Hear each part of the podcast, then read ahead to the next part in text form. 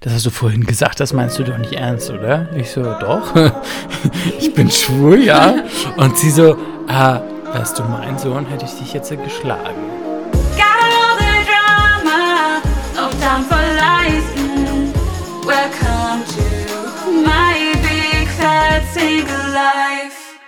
Amy still in the building. Eine neue Folge. My Big Fat Single Live. Oh mein Gott, Amy ist bei uns heute zu Gast. Oh mein Gott, das Mikro fällt fast runter. Warte mal, Amy, komm mal her, mein Schatzi.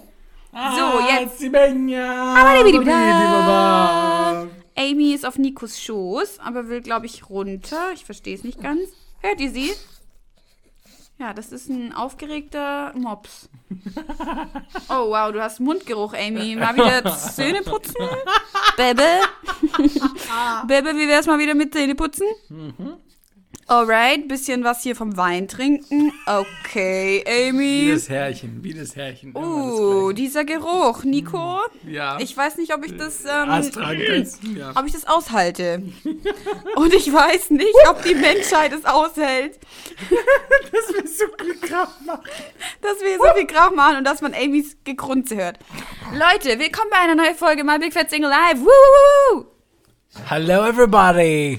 Es war ein holpriger Start, wir geben es zu, wir geben es zu. Wir hatten schon, wir hatten schon ähm, äh, bessere Ster Starts äh, zum Podcast. Äh, Aber es entwickelt sich mal besser bei unserer Pyjama Party hier. OMG, Folge 29, Bitches, Homophobie. Nico. Homophobie. Nee. Nico, Nico, ähm, es gibt da so ein Ding, die Griechen können doch alle Worte ableiten, habe ich gehört. Every word is a Kriegwort. Und das, das müssen wir, den, den, dies müssen wir heute einfach mal hier, das ausnutzen, Einleiten. dass ich hier einen Aus- Grieche neben mir sitzen habe. Finde ich gut, finde ich gut. Homophobie, komm, hau raus. Homo, Homo, Homo, also gleiche. Mhm. Und Phobie, Phobos, also Angst. Also Angst vom Gleichen. Daher kommt Homophobie. Genau. Das bezeichnet eine gegen lesbische und schwule Person gerichtete soziale Aversation, Abneigung oder Aggressivität. Homophobie wird in den Sozialwissenschaften zusammen mit Erscheinungen wie Rassismus, Fremdenfeindlichkeit oder Sexismus unter dem Begriff gruppenbezogene Menschenfeindlichkeit gefasst und ist demnach nicht krankhaft, abnorm bedingt. Amen. Ja. Homos, Phobus. Homos, Homos, Homos, Homophobia. Homophobie. Homophobia. Homophobie. Was heißt nochmal Yassas? Nee. Yass- Yassas. Yassas heißt. Yassas. Hallo. Oder, oder Prost. Ah, das war das, weil ich wusste. Yassas! Was, was, was könnte ich noch lernen? Was ist noch einfach? Hallo. Kalimera. Kalimera, was heißt das? Guten Morgen. Kalimera. Kalispera. Guten Abend. Kalispera. Was heißt Danke? Efcharisto. Warum so schwer? Efra. Efra Risto. Risto. Efra Risto. Efcharisto. Efra Risto. Genau. Was heißt, Yassas heißt Prost. genau. Yassas! Kann man sich das so Yassas. vorstellen? Das sind die Yassas. Yassas. Genau. Prost. Ja, also nach diesem griechischen Kurs, Ladies and Gentlemen. Kurz Ausflug nach Griechenland. Sprechen wir mal mal ein Thema, was die Griechen auch erfunden haben. Wir sind total griechisch heute geprägt hier. Die Homosexualität fing schon bei Altgriechen an, indem die dann an den Schulen damals nicht nur den jüngeren Männern oder Jungs hinterhergelaufen sind und mit den sexuellen Akti Akten geführt haben. Heutzutage gehört in Griechenland die Homosexualität einer der Tabuthemen und wird nicht gesprochen, da es nicht zu den religiösen Ansichten passt der Bevölkerung, die 90% griechisch-orthodox, christorthodox sind. Deswegen finde ich das auch sehr, sehr witzig, ironisch, irgendwie heutzutage, dass immer noch die Leute so tun, als ob es nicht ein Teil der Gemeinschaft, kein Teil der Realität und das ist ähm, erst jetzt mit dem 21. Jahrhundert, beziehungsweise dem äh, 2021, ähm, es mehr und mehr bewusst wird den Leuten, die in Griechenland wohnen und leben, ähm, dass da Homosexualität kein Tabuthema ist, es absolut normal ist und ähm, genau das Gleiche, das ein Teil der Gemeinschaft ist und das absolut schwierig den Leuten dort fällt, ähm, ist irgendwie, ja, ein mit zu integrieren in den Ganzen. Nächste Woche kommt ja auch, wir haben es ja schon gespoilert, nächste Woche kommt ähm, unsere Episode, ein Interview online mit Stephanos, der eine Drag Queen ist, der ursprünglich ja auch aus Athen kommt und er geht ja auf dieses Thema auch nochmal darauf ein, ein bisschen, warum er Griechenland verlassen hat und wie das für ihn war damals. Ja, ist sehr schwierig. Ich bin ja selber schwul, falls ihr es nicht mitbekommen habt. Äh, echt jetzt? Nein, Nico ist Doch, schwul. doch, doch. Ladies Nein. and Gentlemen, ganz offiziell, es ist mein Outing. Ich weiß, ich weiß. Ich dachte, ein- heute Abend geht noch was bei uns. Oha, Nico. Ich weiß, ich weiß. Große Enttäuschung. Ja. Sorry, Ladies. Ich bin doch vom anderen Ufer. Dazu muss ich mal kurz was sagen. Fun Story.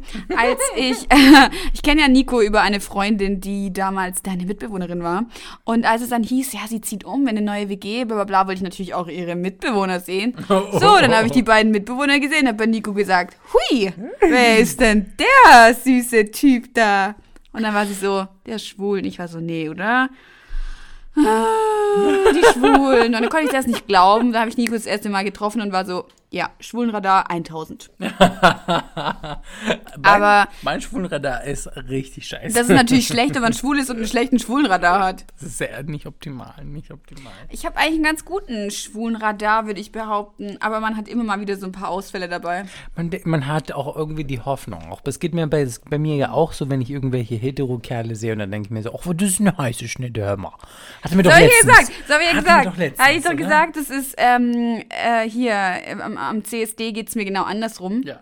Aber ich habe ja auch letztens, als wir die Folge mit Stephanus aufgenommen Ja. haben, war ich dann auch so, ey Leute, gönnt mir auch mal jemand. Ja. Leute, gönnt mir auch mal jemand. Nicht alle können schwul sein. Deswegen, jetzt muss so ein bisschen eine Gerechtigkeit geben. Ähm, aber bei Sex in the City, da gibt es eine ganz interessante Folge. Und zwar geht es in der Folge darum, dass es homosexuelle Heteros gibt und es gibt Heteros, die Homos, die, also, wie soll ich sagen, warte, schwule Heteros und es gibt ähm, Hetero-Schwule. Also es gibt so zum Beispiel manche Heteros, ich kenne da auch jemand aus meinem Umfeld, bei dem denken ganz viele, dass er schwul ist, weil er so ein paar so Züge hat, so feminine Züge hat.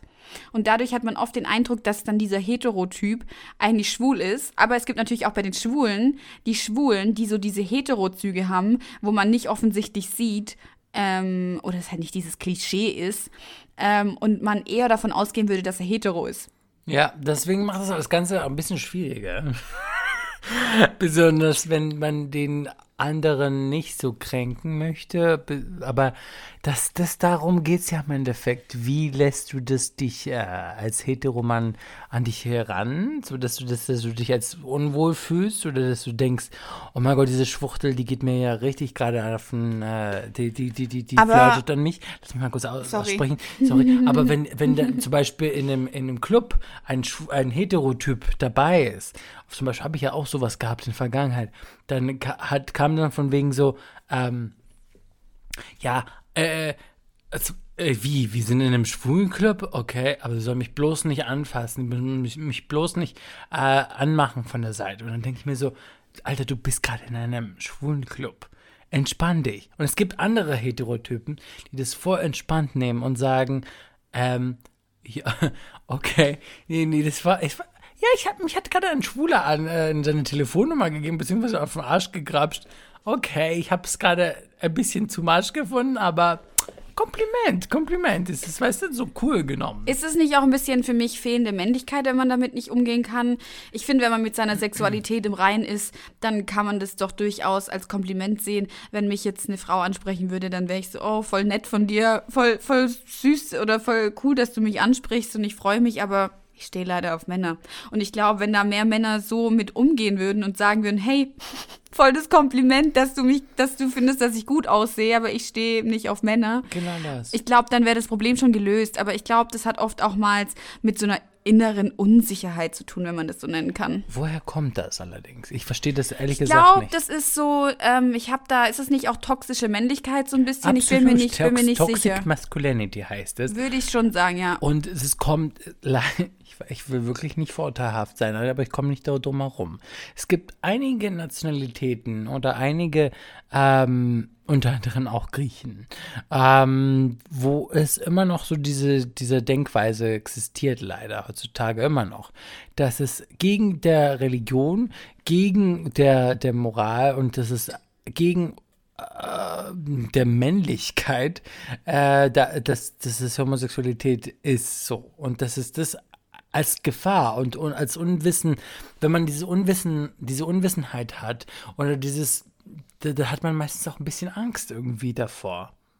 Und dann denkt man sich so, indem man sich Macho, Prolo, dann zeigt man so seine, seine Maskulinität bzw. seine Männlichkeit.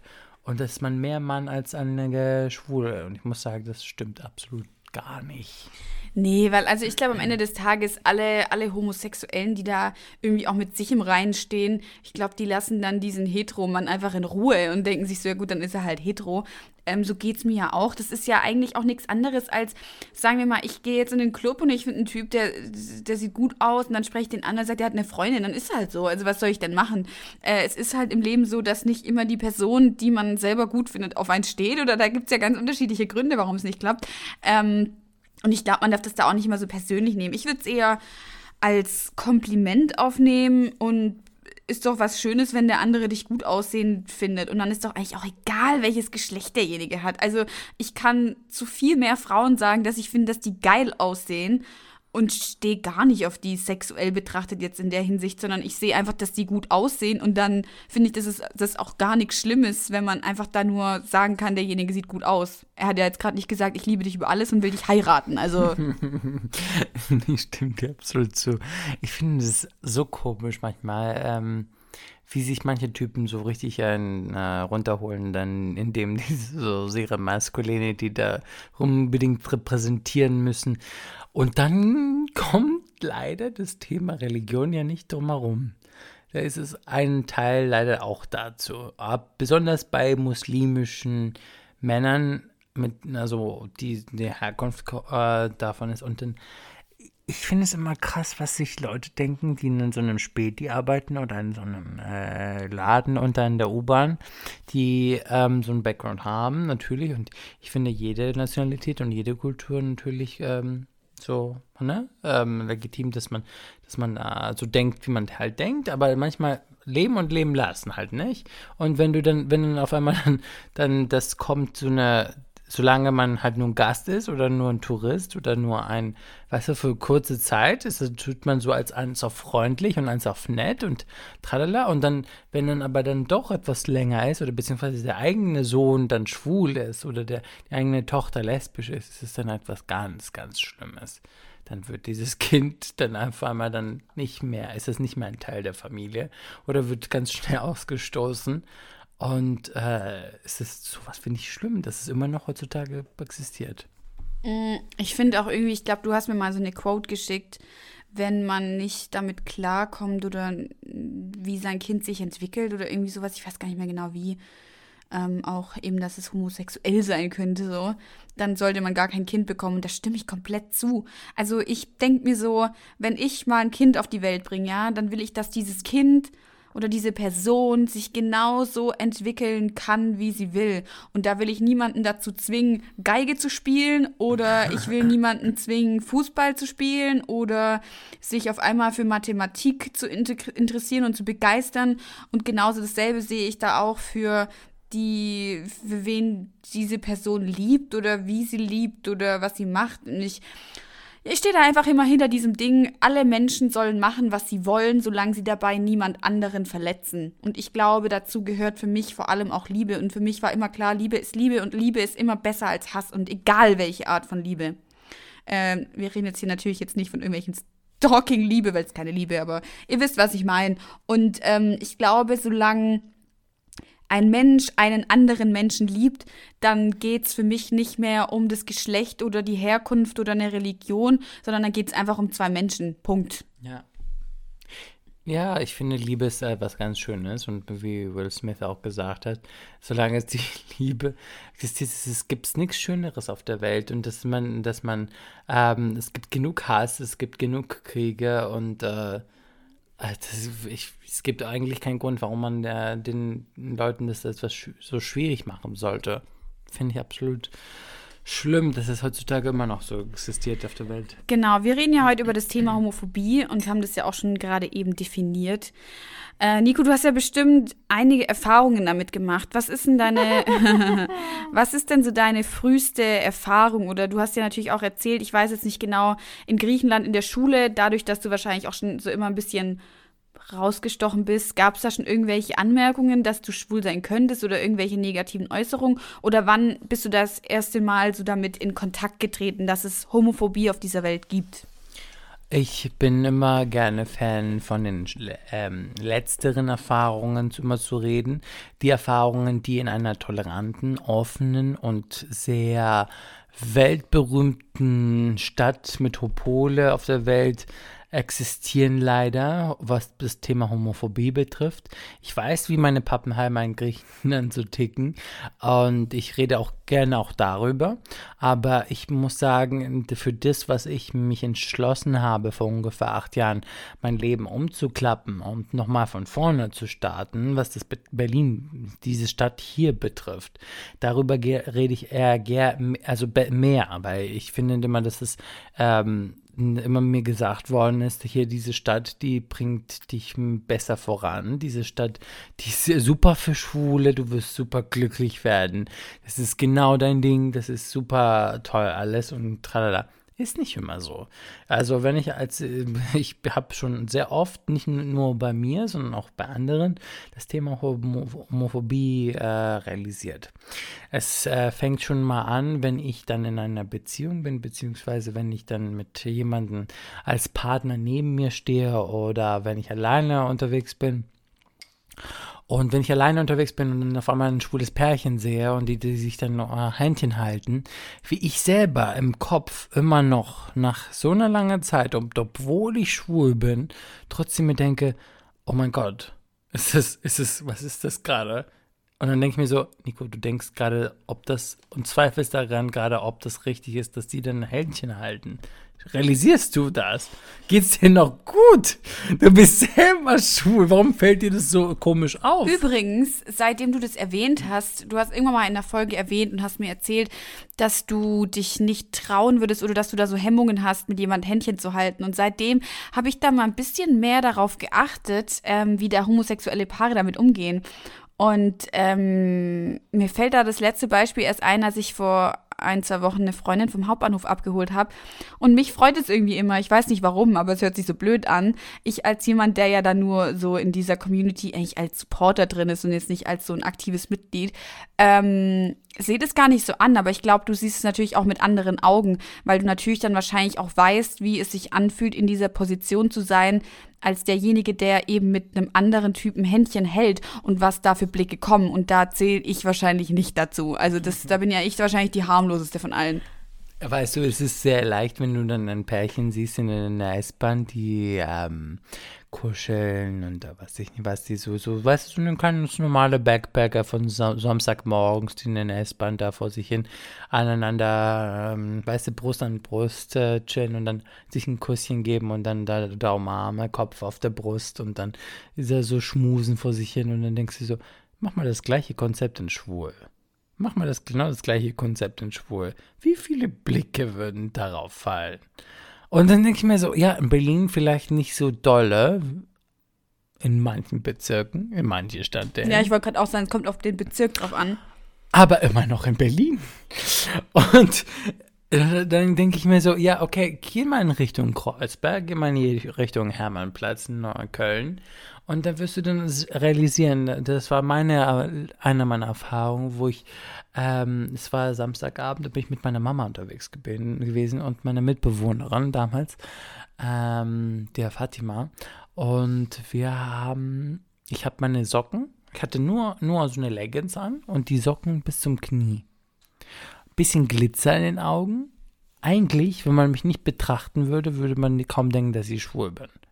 Aber wer das wirklich ins Detail sehen würde, würde denken, ah, okay, ja, der ist vielleicht von einem anderen Ufer.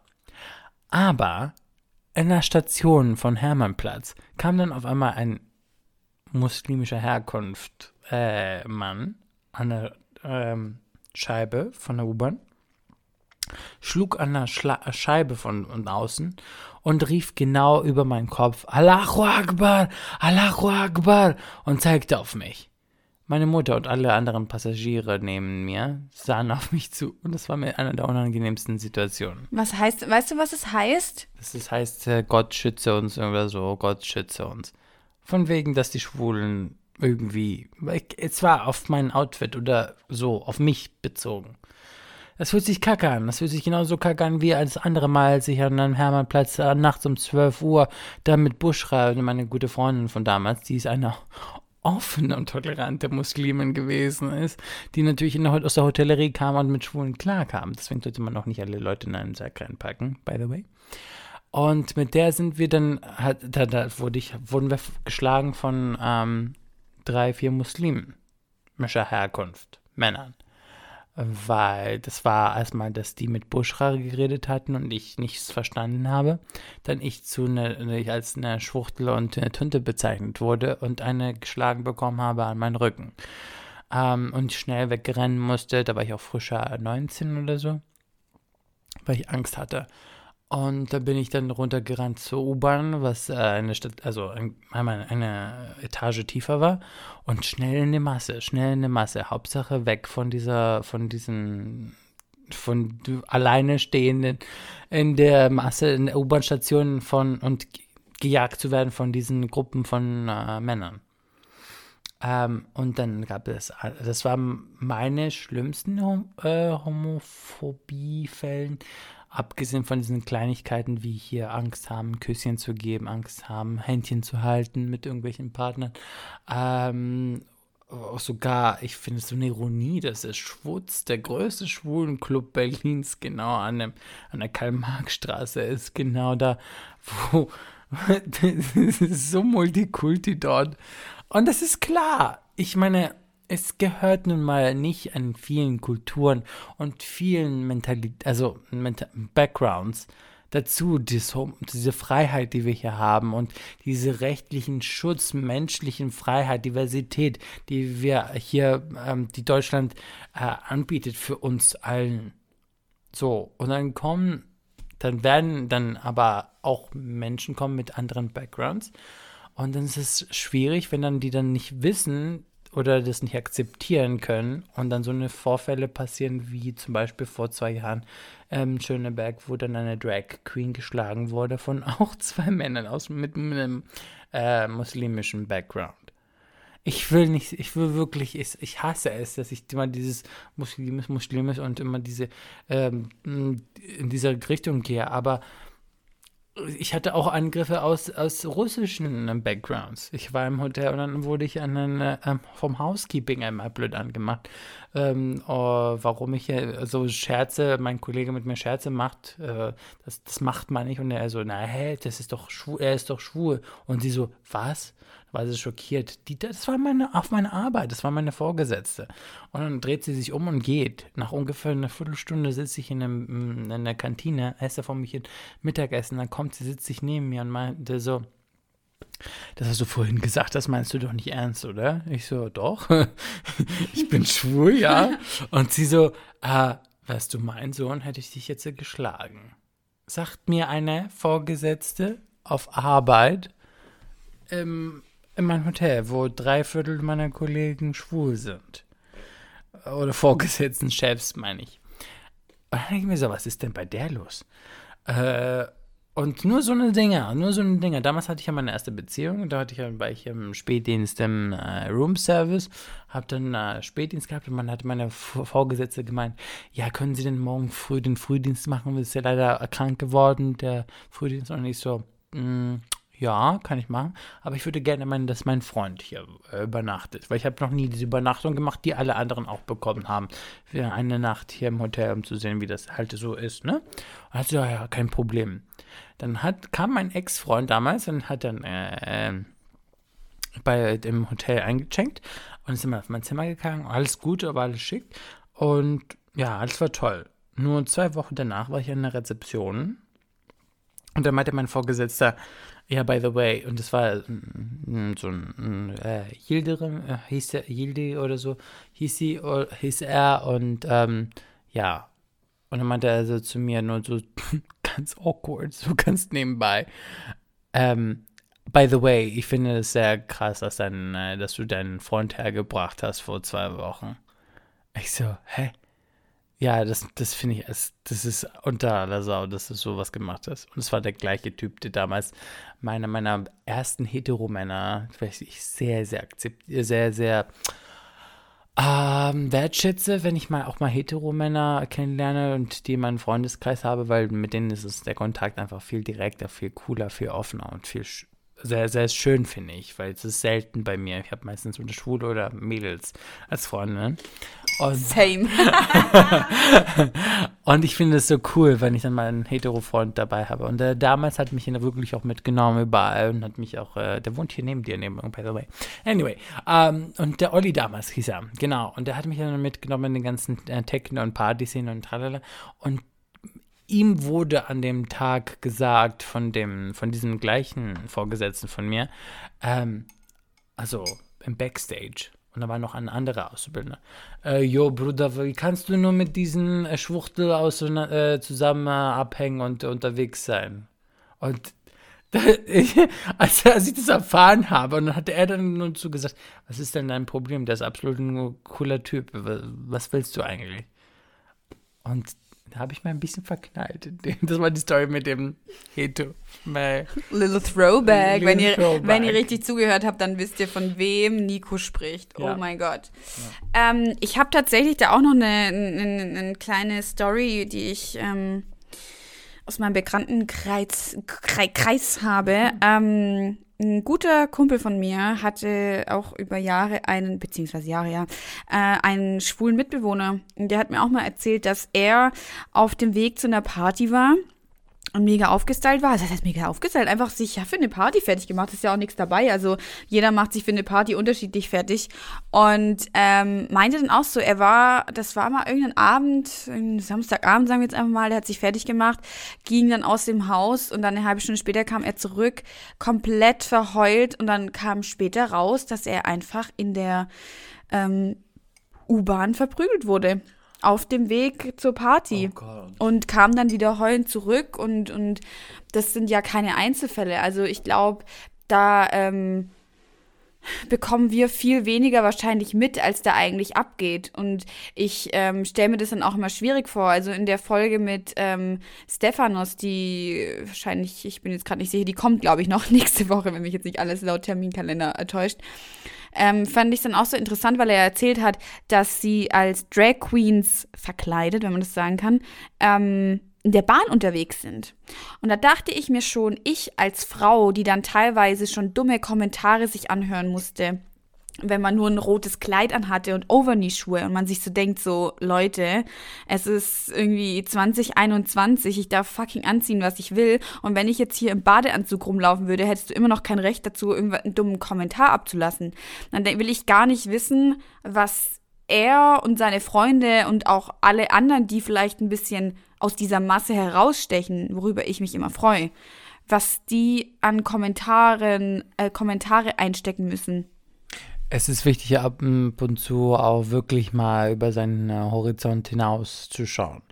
Es ist, äh, es ist oft Sachen, die wir von unserer Perspektive aus sehen, aber ähm, nicht nur, weil wir das von dieser Perspektive aus nur sehen, nur diese, nur diese Ansichtsweise auch ist. Es gibt noch an, ganz andere Seiten des Ganzen, Pro- des Ganzen und ähm, äh, ja, wir mögen vielleicht sehr nicht das, die, gleichen, die gleichen Zustände haben wie 1950 oder 60, wo die dann in diesen ähm, Konzentra äh, nee, Konzentrationslager, wollte ich schon sagen. Zuchthaus. Zuchthaus, Dankeschön. Oh Gott, oh Gott habe ich es ganz, ganz krass verwechselt. Okay, nein, aber beim Zuchthaus. Oh ja.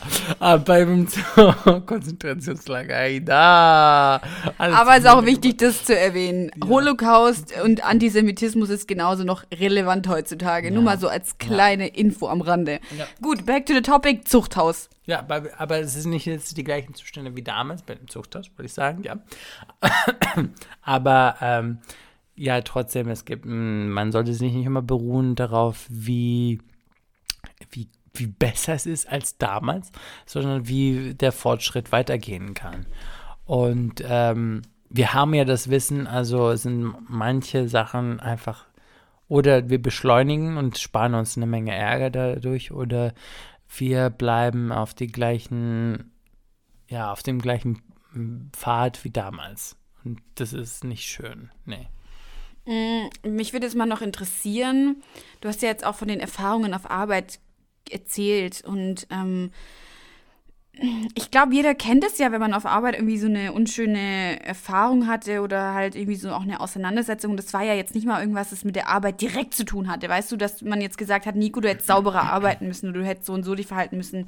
Wenn man einfach merkt, dass da so was Persönliches gegen einen ist, wie bist du damit umgegangen oder hast du dich da an irgendjemanden wenden können oder was, ja, wie, wie, wie war dann da so dein Gefühl in dem Ganzen, wie es damit weiterging? Es ist nicht leicht, immer ähm, Fälle von Mobbing zu klären auf Arbeit. Es ist immer leichter gesagt als getan, wenn alle Vorgesetzte oder das ganze Konzept hinter dir angeblich steht, aber du dir trotzdem keine Kontaktperson oder Ansprechpartner hast. Das ist äh, sehr schwer, äh, sehr, sehr schwierig, besonders wenn du am Anfang bist deiner deiner Karriere oder deines Berufslebens und du ähm, sehr wenig äh, Erfahrung mit dir bringst.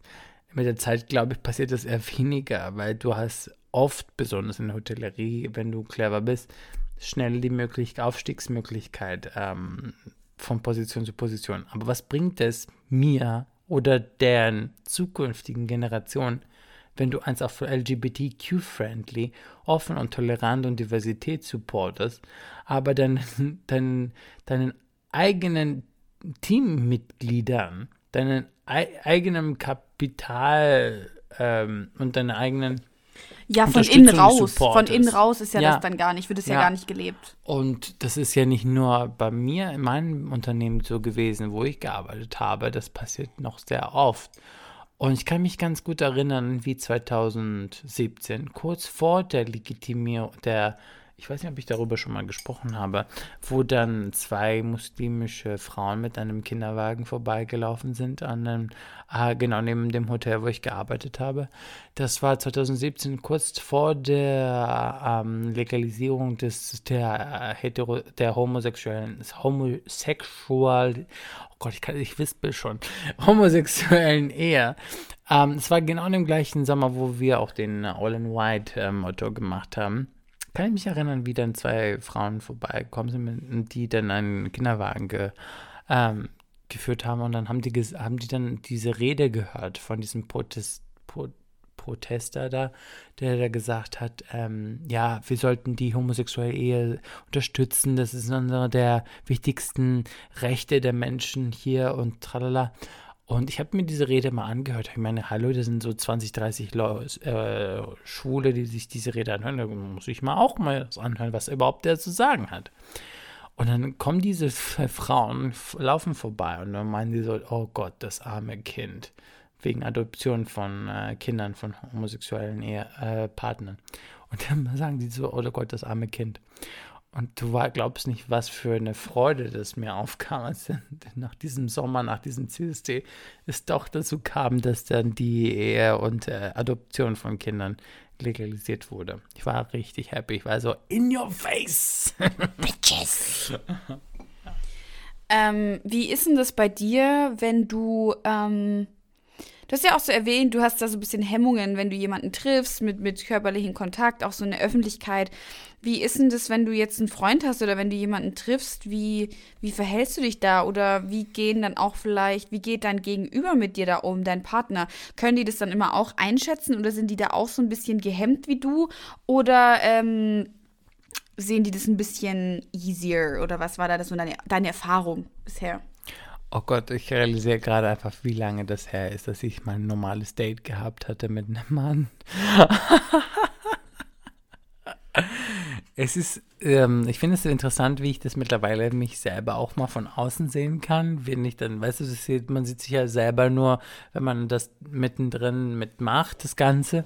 Und äh, wenn, wenn man über, bedenkt, wie das halt bei Männern ist, die sich daten, zwei homosexuelle Männer, die sich daten, es ist sehr schwierig. Ich komme so gut klar mit Frauen. Das ist, das, das ist ähm, eigentlich eine Schande, dass ich schwul bin. ich komme so gut klar. Aber ich glaube, das ist immer so, wenn du diese Confidence hast mit, den, äh, mit dem Geschlecht, was dir gegenüber ist, dann, äh, und du nicht diesen Hintergedanken hast, was das Sexuelle betrifft, kommst du so gut klar und ich glaube, warum haben wir das? Also ich weiß nicht, vielleicht fehlt das auch es irgendwie ist, beim Date. Du hast es vorher auch ganz gut zusammengefasst. Du sagst vorher, wir waren vorher unterwegs und dann sagt Nico zu mir, warum sind Dates nicht so einfach, wie wenn wir uns treffen? Und da hat er einen ja. vollkommen richtigen Punkt. Das ist immer so alles so belastet, also so ja, diese, diese Erwartungen sind, glaube ich, immer da. Ich habe da auch schon drüber nachgedacht, weil zum Beispiel, wenn man jemanden datet, dann denkt man sich immer so, warum meldet er sich nicht, warum meldet er sich nicht? Wenn ich aber mit jemandem nur befreundet bin, denke ich so selten darüber nach, wann der Typ oder die Freundin oder die auch immer sich das letzte Mal gemeldet hat. Und dann schreibe ich auch einfach, wenn ich Bock habe, dann schreibe ich so, hey, was geht morgen? Okay, jetzt sehen wir uns, okay, ciao. Wenn ich aber mit jemandem am Daten bin, dann bin ich so, warum hat der sich seit vier Tagen nicht bei mir gemeldet? Was soll das?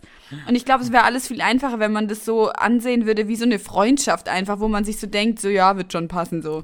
Natürlich, weil das ist im Endeffekt, klar, der sexuelle Part spielt auch noch aber was ja, aber was bringt es dir, wenn der andere das mal auch macht und du nichts da, du dich überhaupt nicht damit identifizieren kannst. Also, das ist dann, es ist dann schön, wenn man, ich glaube, die besten Beziehungen, die ich kenne, entstehen davon erstmal durch eine freundschaftliche Basis, abgesehen von denen, die dir unter Bekannten entstanden sind, aber unter freundschaftlicher äh, Basis, die dann zu von einer guten Freundschaft zu einer Beziehung geführt haben, die sind meistens die auch heiraten. also man sollte nicht alles pauschalisieren, aber trotzdem fände ich das super äh, schöne so, so eine Story, wenn ich die höre, dann kriege ich immer richtig Gänsehaut. Okay, aber zurück zur Frage. Ja. Wie sind deine ähm, ja, Partner-Dates, wie auch immer, mit, mit dem Ganzen umgegangen? Waren die da auch so ein bisschen im Konflikt, das öffentlich zu zeigen oder was waren da so deine Erfahrungen? Ja, um, back to the topic. Äh,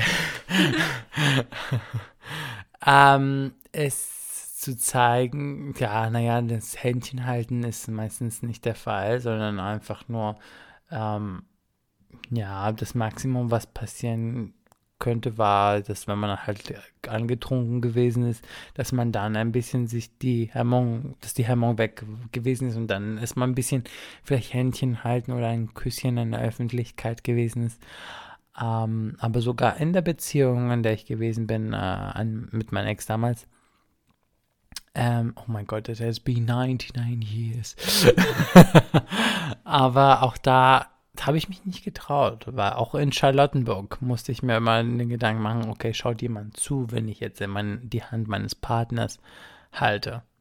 Traurig, traurig, wenn ich mir dabei denke, dass es dann mehr darauf geachtet wird, als, ähm, als wenn dann irgendwelche heterosexuelle Paare fast Sex haben in der Öffentlichkeit und die dann irgendwie rummachen oder sich rumknutschen und schmusen und du denkst, du dir nur, nur so denkst, get a room, get a room. Oh mein Gott, ich fühle es so sehr, weil ich denke das auch immer. Ich denke mir so bei manchen ich weiß, ich bin generell einfach kein Mensch von so extremen Rummachen und sowas in der Öffentlichkeit, egal welches Geschlecht. Also das ist mir wurscht, das will ich nicht sehen. Da denke ich so oft so, Okay, das ist uh, zu viel des Guten Too hier. Much. Ich habe kein Live-Porno gebucht. ähm, ja, also voll cool und voll interessant zu hören, ähm, was da so deine Erfahrungen waren. Ich glaube, das hat auch einen ganz guten Einblick gegeben, dass es heutzutage auch noch sehr relevant ist, dieses Thema, und dass es noch längst nicht vorbei ist.